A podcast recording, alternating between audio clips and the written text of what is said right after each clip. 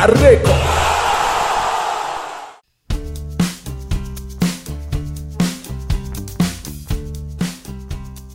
Saludos, esto es Crítica Record. Gracias por acompañarnos en un episodio especial, algo que va a marcar el camino de la selección mexicana porque nos ponemos esta semana a 100 días ya de Qatar 2022. Por fin llegó este mundial tan especial por las fechas, por la zona geográfica y porque resulta que en el ánimo de la selección mexicana está bastante bajo el interés, la expectativa de lo que va a ser el representativo nacional en una Copa del Mundo. Y para poder desmenuzar todo esto, para poder conocer cómo, cómo está, cuál es la opinión de la afición estando en Qatar y todo lo que ha hecho alrededor del TRI, tenemos a dos periodistas que han cubierto mundiales, que han cubierto a la selección y que además saben lo que va a suceder en Qatar 2022. Saludamos a mi querido doctor Luis Castillo, el Marco Polo de la información, como lo ha bautizado Beto Bernard, porque cómo viaja. Mi querido Luis, ¿cuáles son tus sensaciones a 100 días de que arranque la Copa del Mundo? ¿Cómo estás, Carlos? Chirinos, a toda la gente del podcast de Record dubitativo, eh, me, siento dudoso en general, ya particularizaremos, pero un mundial con la lejanía, con todas las conversaciones que se dan en torno a Qatar, que sí, que no se puede hacer, eh, hay, eh, siento cierta frialdad en cuanto a este, a este mundial, no siento la emoción en general, como antaño, ¿no? Que, se acerca cada vez más la Copa del Mundo. Hoy no lo siento. trato de entender qué puede ser si esta lejanía del Medio Oriente, si nuestra propia selección no nos está dando eh, los argumentos necesarios para ilusionarnos. Nuestra afición que es tan entusiasta generalmente sí está, está alejada. Beto Bernard, tú que ya has tenido experiencia cubriendo previas también de otros mundiales, me parece que que es algo que también hemos visto anteriormente, pero con el reporte que vamos a escuchar del, estudio de consulta Mindowski que nos entrega nuestro querido Roy Campos, eh, pues está claro que este es el nivel más bajo de los últimos cuatro mundiales. ¿Ya habías tenido sensaciones eh, similares en otra Copa del Mundo? Mi querido Carlos, Luis, un abrazo fuerte a toda la gente que está conectada en el podcast, todos los que están en línea. A ver, eh, me parece que a México le hace falta darnos una prueba de vida una prueba de que puede hacer algo importante. Todos los ciclos mundialistas eh, tienen la misma, los mismos elementos. Eh, tienen momentos muy altos de alegría y después de decepción. Así han sido todos, eh. llámese quien se llame, ¿no? El nombre del técnico es lo de menos. Pero me parece que al Tata Martino sí le ha faltado ese golpe en la mesa que nos llame, que llame a la selección. Y hablo del Tata Martino por ser el jefe del changarro. Pero me parece que, esta, que en este momento eh, necesitan algo que le devuelva la credibilidad con la gente, que creo que este proceso ya la gente no le cree, cree que es pan con lo mismo y creo que también coopera la lejanía, las fechas, eh, insisto, eh, va a ser un mundial atípico. Y yo el quinto partido, les digo algo, lo veo lejos, lo veo lejos. esta historia ya la hemos escuchado antes, sí, sí ha habido otras, otras previas de Copa del Mundo con una sensación negativa, con una expectativa baja de la afición, pero nuestro amigo Roy Campos nos entrega el estudio que hace Consulta Mitowski ante la pregunta de cuál es la expectativa que tiene la, afición mexicana en el Mundial. Escuchemos esto porque resulta que es la más baja de los últimos cuatro Mundiales. A 100 días del Mundial de Fútbol que se disputará en Qatar, las opiniones en nuestro país son muy divididas. Los favoritos para llevarse el título son los de siempre y la expectativa con la selección mexicana luce algo desalentadora. Un grupo complicado con Polonia, Argentina y Arabia Saudita y un estilo de juego que a nadie convence. Pero en esta ocasión haremos una analogía diferente, con el estudio Mitowski en las manos. Esta empresa es líder en el campo de la investigación de la opinión pública y lo hace mediante encuestas. En este estudio se pudo medir el interés que genera este mundial en comparativa a los anteriores, la opinión acerca de los directores técnicos que ha tenido la selección últimamente, saber si la gente está satisfecha con el desempeño del equipo y sus posibilidades de conseguir el ansiado quinto partido. Ahí están, los datos son fríos, sí es cierto, es una consulta que de repente hay muchos que cuestionan, vamos a escuchar palabras del propio Roy Campos que nos explica eh, cómo es que se hace esta, esta consulta.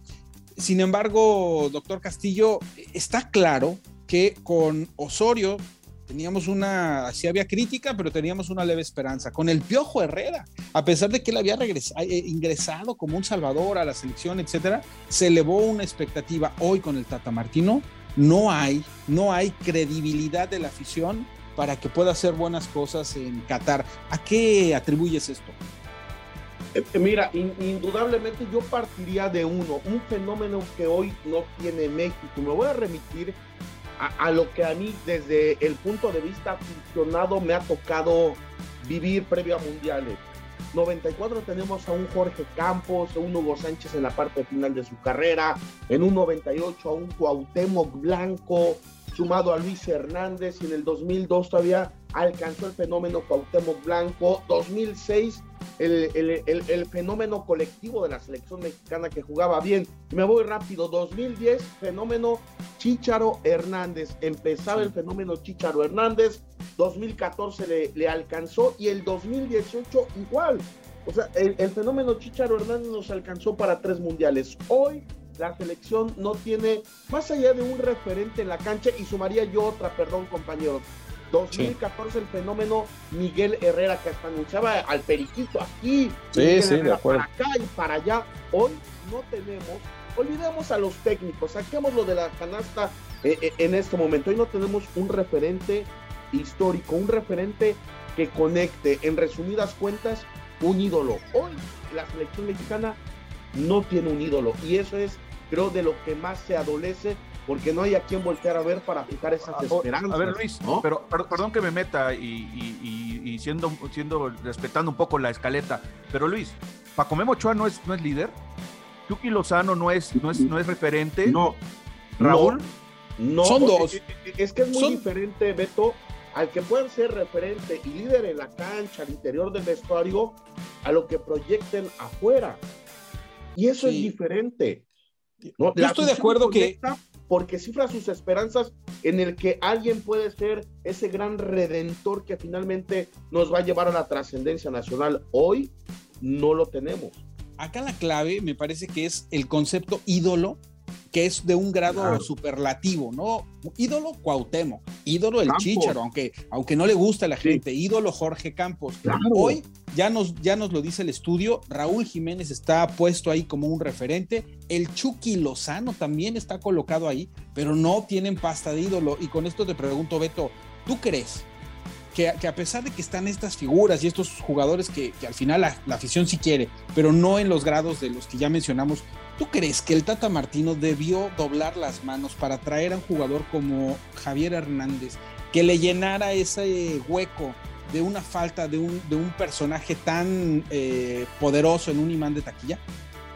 yo, creo, yo creo que sí, pero más allá, eh, Carlos, Luis, de, del tenerlo o no, de doblar las manos, hablar de lo deportivo, porque el Chicharo hace unos meses estaba para la selección. Hoy sí puede ser cuestionable. Hoy sí me puedes decir, ¿sabes qué? Jiménez anda enganchado, Henry revivió, eh, Funes Mori se reencontró con el gol, Raúl Jiménez, pues les guste o no, es el que el Tata quiere. Y, hoy sí dirías, no tiene espacio, pero hace unos meses sí, y se pudo mostrar y pudo ganar lugares. Hoy no, hoy sí tal vez no cabe, pero me parece que, que la selección se hizo al carácter del técnico.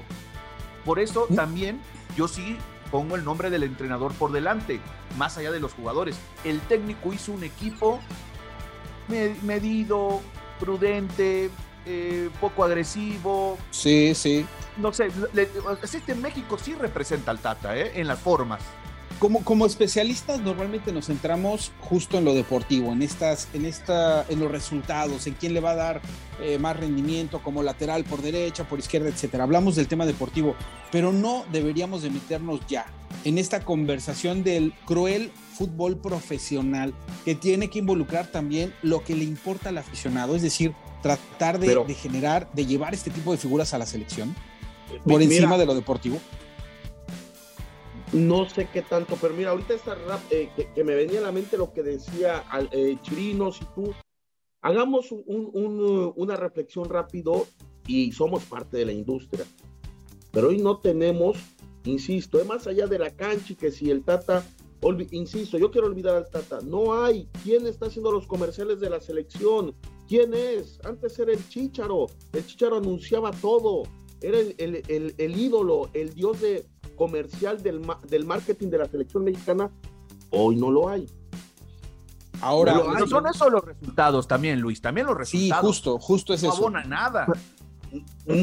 Pero a ver, los resultados y con todo de, que había antiosorioístas en, en, aquella época, pues los resultados eran buenos y no conectaban la selección mexicana. Correcto, correcto. Parece que no basta. igual de fríos, ¿eh? eran, igual de fríos y positivos con Osorio que con el Tata Martino. Pero tenía quien le ponía Osorio con todo y su verso. Había futbolistas que le pusieran el pecho a las balas. Hoy no lo hay creo que, creo que es una, un debate que sí no solamente atañe al técnico, sino también a la dirección de selecciones. No debió de haberse centrado, independientemente de los resultados, que sabemos que no son buenos, pero no debieron de haberse centrado o pedirle a Gerardo Martino, involúcrate más con una figura, dale más peso a una figura, tratemos de hacer, y ya no hablo de los consolidados, ¿eh? sino es llama a Laines, mete más a, que, a Marcelo Flores, dale a la afición lo que está pidiendo, aunque sacrifique un poco lo deportivo.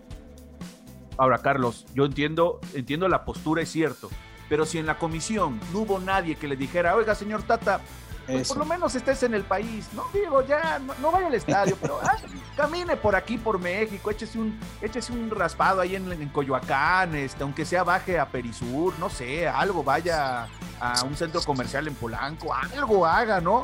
Eh, si no hubo quien le dijera eso, alguien se va a atrever a decirle, el señor Martino, ¿por qué no llama a fulano? yo también creo que eh, estamos viendo una selección que una vez más, no es nuevo, no es nuevo, eternamente la Comisión de Selecciones Nacionales trabaja para el entrenador, no para la, selección. Trabaja para el entrenador y decirle que sí a todo. Y hoy estamos pagando todo eso. O sea, y, ahí te va a quedar, ¿no? Y, además, eh, eh, el entrenador carece de una personalidad que conecte con la grada, ¿no? O sea, pasamos de un Miguel Herrera, ya lo decías, eh, el doctor Castillo, de un tipo que era, que vendía cosas, que conectaba, que era dicharachero, que podía eh, llenar espacios de los medios de comunicación con sus frases, con, con cosas que hacía, a un tipo que no está ni siquiera en el país, ¿no? Como, como apuntaba el doctor eh, Beto Bernard. No, de acuerdo, de acuerdo. Se tuvo que haber hecho, yo, yo todavía recuerdo aquel, aquella gira en Argentina 2018 que decía Memo Cantú, que inició el proceso. Hay tiempo, no. Memo, es un año que se está desperdiciando. No, no, no. Hoy nos damos cuenta que sí fue un año que se desperdició y que lo del Tata Martino faltó más profundidad. Nos fuimos, ah, técnico del Barcelona, técnico de la selección argentina, faltó ir más a profundidad. Hoy, al tiempo, y me puedo equivocar, no fue una decisión correcta de traer a, al Tata Martino, un técnico acostumbrado a otras formas, un técnico acostumbrado más a ser manager que a esto. Eso se va a saber. Que ser un papá de los seleccionados, ser un final de los seleccionados nacionales. la única calificación es el mundial, doctor. No podemos decirlo desde ahorita. Hasta que veamos cómo le va a ir el mundial, podemos dar la calificación. Hoy te garantiza esto, al día de hoy, a 100 días, que México va a lograr el quinto partido. No, no, para nada. No, no hay una garantía. Pero sí llega al cuarto, ¿eh? Sí va a llegar al cuarto, ¿eh? Ah, Yo también lo creo. Catástrofe que no se llegara. con Osorio, todo era pesimista y logró el resultado más importante de la historia de la Copa del Mundo para México, ganar a Alemania, pese a que muchos, la peor Alemania, lo que tú quieras es el más importante. De acuerdo, pues. Pero hay, nada más, hay, abonar nada más. que tampoco es un fenómeno, yo sé, yo sé de tu, de tu gusto por, por proclividad. Por, sí, tu, debilidad, tu gusto culposo es lo de Juan Carlos Osorio, lo entiendo pero, pero también es un fenómeno muy repetido con la selección, ¿eh? Aquella de la Volpe del 98, bueno, perdió con, con un equipo de, la tercera división de Alemania, de la Puente, perdón, perdió con un equipo de la tercera división y después llegó y hizo un mundial espectacular. También México tiene mucho esa tendencia que al 5 para la hora se prende y se agarra de un resultado y de ahí camina. También en el 94 un grupo complicadísimo, lo resuelve. El único que tal vez que sí dejó un, amargo sabor fue el del, el del 2002, ¿no? Con aquella derrota con Estados Unidos, pero también es una constante de México que cuando ya viene el Mundial, cambian el chip y el equipo se vuelve competitivo.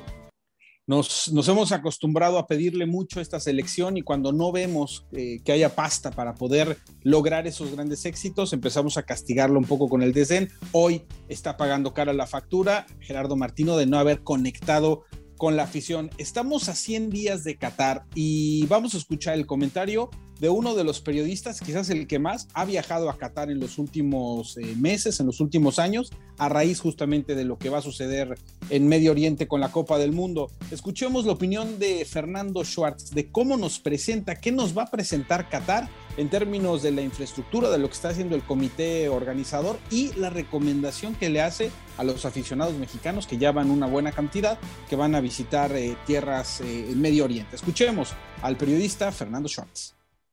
Eh, Carlos, un placer, gracias por la invitación. Bueno, Qatar es una región pequeña, Doha no es una ciudad enorme, tiene suburbios y todo. La distancia más lejana del estadio más distante al más lejano, que es del desierto al estadio de la final, son 53 kilómetros lineales y del estadio de Lusail, a donde van a inaugurar la Balbaid, son 32.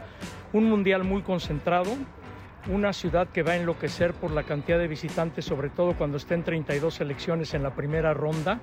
Pero hay que ir con la mentalidad que es una oportunidad única para conocer el Medio Oriente. Hay que respetar el Islam y el musulmanismo, como cualquiera que va a otro país tiene que respetar las reglas. Pero creo que dentro de todo, de toda la región árabe, los cataríes son los más abiertos a raíz de que la población catarí es muy pequeña en comparación a todos los extranjeros que viven en Qatar que una terraza para tomar café, que el alcohol y todo, restaurantes con licencia de alcohol, hoteles que venden alcohol y pues a disfrutar de algo nuevo, ir al mercado de al construcción del siglo XIX y ahora remodelada es maravillosa. Junto está Musheirif, que es el nuevo centro y es una ciudad moderna e inteligente. La Perla, como si estuvieras en Venecia con sus canales y demás, que son 12 islas construidas sobre el mar. Catara, que tiene salida hacia la bahía con una pequeña playa que es un enorme centro cultural muy divertido, con muchas cosas que ver, comer y demás, ir con esa mentalidad de que va a un país totalmente extraño y raro para nosotros y que pensemos que gracias al Mundial podemos conocer Qatar, porque si no nadie sabría lo que es Qatar. Yo de Qatar, ¿sabes de qué me acordaba? De un gol de chilena que anotaron en un Mundial juvenil, que fue el gol del torneo, y ahí me enteré que existía Qatar. Bueno, pues vamos a conocerlo. ¿Cuál sería tu principal recomendación para el mexicano? Sabes cómo es la idiosincrasia del aficionado mexicano, uno de los más eh, notables, de en mayor cantidad en los mundiales. ¿Cuál sería tu principal recomendación para un aficionado mexicano que va a ir a Qatar? Primero, que no se vuelvan locos con la cuestión del alcohol, porque también se puede vivir sin alcohol un tiempo. Que no vayan a buscar introducir alcohol, porque la llegada de inmigración pasas otra vez rayos X cuando vas de salida y te detectan absolutamente todo. Y aparte hay una estación muy padre del mercado, el centro que te decía. Cada parte es peculiar para poderla conocer y ir a disfrutar un mundial que debemos entender que es muy diferente y que tampoco piensen que por ser un mundial tan concentrado es fácil ir a dos partidos consecutivos. De hecho, FIFA no te permite comprar dos partidos consecutivos porque se lleva su tiempo el traslado. Yo ya lo hice en la Copa Árabe, pero la verdad, un mundial único, diferente, los estadios una maravilla, aire acondicionado en cada butaca, aire acondicionado en la cancha y todos con una visibilidad y un césped de primer mundo. Y por último, el comité organizador, que además lo conoces bastante bien, tiene ya todo listo. ¿Le falta algo a Qatar para que ajusten las últimas tuercas para recibir a toda esta afición? Primero, a 100 días del Mundial, probar el estadio de Lusail con un partido entre dos equipos de, de Arabia y de la región del Golfo. Y después la inauguración del 9 de septiembre es lo único que les falta ya para terminar. Muy bien, muchas gracias Fernando Schwartz. Para servirte. Y para que nos desmenuce, para que justamente nos interprete los números, el experto en las consultas, el capitán de consulta Mitofsky, Roy Campos, escuchemos la opinión sobre lo que ha sucedido con estos números que nos entrega, la baja, la disminución casi a tope de la expectativa que tiene la afición mexicana en el Tri para la participación de la Copa del Mundo. Escuchemos a Roy Campos. Sí es el mínimo interés. Y el mínimo interés en ver el mundial y en la mínima expectativa sobre la selección. la mínima calificación sobre su entrenador. Es decir, estamos en el peor momento previo a un mundial como afición. ¿no? Por lo pronto yo hablo como afición. ¿Tú crees que a 100 días del mundial, estos niveles tan bajos, ¿hay alguna forma de poder levantar un poco ya que nos vayamos acercando hacia Qatar? Mira, van a levantar, van a levantar, ¿por qué? Porque los medios van a levantar, ¿no? Eh, va, a haber reportajes sobre la vida de tal persona y la nominación y sobre la, concentración del equipo y luego vamos a ver a Polonia y Arabia Saudita y poco a poco se va a despertar el interés, ¿no? Y el, y el ver a otros equipos, también pues vamos a ver el Mundial y vamos a ver a la selección. No, lo que hay que ver es si se despierta la expectativa la expectativa de, llegar lejos, no el interés, el interés creo que sí va a haber interés, pero la expectativa de llegar. Y esto, si no la vemos jugar bien el primer partido contra Polonia, se nos va a acabar prácticamente, nomás vamos a empezar a ver cómo uh, Argentina cuántos mete, vamos a ver. Ahora, tiene algo positivo esto. Recuerdo, tengo edad suficiente para recordar Argentina qué bien llegamos a Argentina, ¿no? Y ahora sí, Roca y Hugo Sánchez, y llegamos esta selección que venía de, Tulum y de esas Era muy joven, sí. muchos jóvenes, ¿no? O, los viejos, porque ya Leonardo Cuellar, y todos era la selección que llevamos y el fracaso por la alta expectativa que se generó. De una altísima expectativa y un derrumbe. Aquí, como en la política, si tenemos una muy baja expectativa, lo que haga nos va a parecer bien. O sea, ante la baja expectativa ya sabíamos que íbamos mal. Puede ser que un resultado bueno, una calificación de grupo, que no debería ser una sorpresa porque así lo hemos hecho siempre, pero el calificar de grupo ya lo consideramos un, como aficionado un buen resultado. Qué, buen argumento. Y a lo mejor somos demasiado ilusos y esa es la estrategia de la federación, ¿eh? Decir, no, vamos muy mal y de repente, pues a lo que haga, con eso va a satisfacer a la, puede ser, la ¿eh? afición. Puede ser, ¿no? una, puede ser una estrategia para que no ser castigada y ser premiada, ¿no? Si la selección sale del Mundial, ¿qué tanto le afecta a la expectativa de lo que sucede en el Mundial como un torneo el más visto del mundo, el más esperado en muchos países? ¿Qué tanto le afecta a la selección mexicana que ya no esté el tri? El mundial es un escaparate. Y después del mundial el éxito o el fracaso depende de los contratos que salgan de ahí. O sea, de los contratos que salgan de ahí. Que, mexicanos inmediatamente de ahí salgan buscados por ligas extranjeras. ¿no? O técnicos, ¿no? Yo, creo que Tata no sé cuánto tiempo va a estar, pero yo veo que los dos técnicos mexicanos que realmente han tenido éxito son Bora y Aguirre. O sea, los demás no. O sea, ahora salió a dirigir selecciones y llevarlas a mundial y Aguirre al mejor fútbol que en ese momento era España a dirigir al Atlético, no era cualquier cosa, ¿no? Cuando, cuando me dicen del Piojo, digo, el Piojo después del Mundial de Brasil se fue a los Cholos. O sea, o sea sí, el contrato se sacó. Sí, sí. dio un golpe, o sea, pasó lo de Martinoli y terminó en los Cholos, ¿no? Ahí fue doble error, sí, sí, de acuerdo.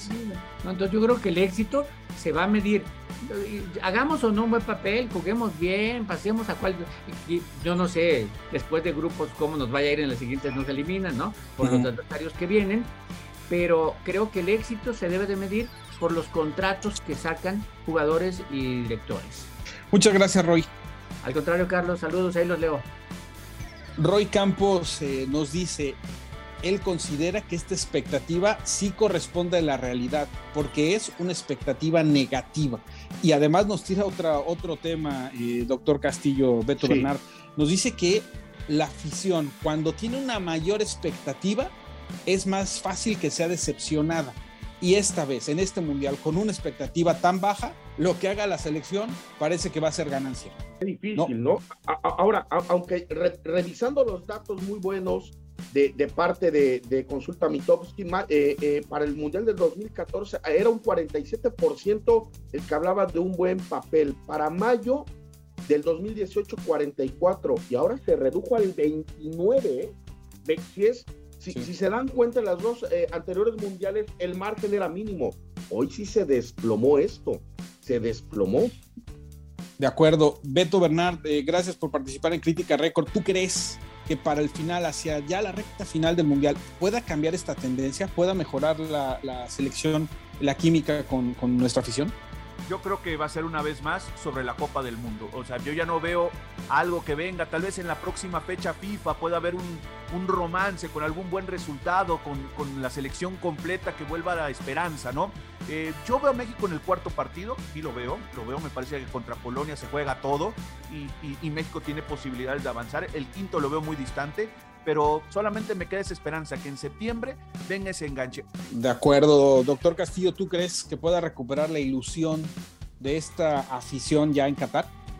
Lo veo muy difícil, muy, pero muy difícil que, que, que pueda reencontrarse, que la afición pueda, pueda encontrarse. Ya en pleno mundial, el primer partido, como siempre, marcará esa tendencia, pero de entrada yo, yo voy a, a seguir palpitando estas, eh, eh, esta incertidumbre por parte por parte de la afición mexicana. No, no veo ni que contra Colombia, ni contra Perú, ni contra Paraguay, ni, ni contra Suecia se pueda, se, pueda conectar la afición. Veamos qué es lo que nos depara esta selección mexicana. Ojalá, ojalá que pueda revertir la tendencia negativa que ha creado ya con la afición en la participación ya en Qatar 2022. Gracias por acompañarnos. Esto fue Crítica Records. Se despide ustedes Carlos Ponce de León. En la producción Diego Martínez. Nos escuchamos en el próximo episodio.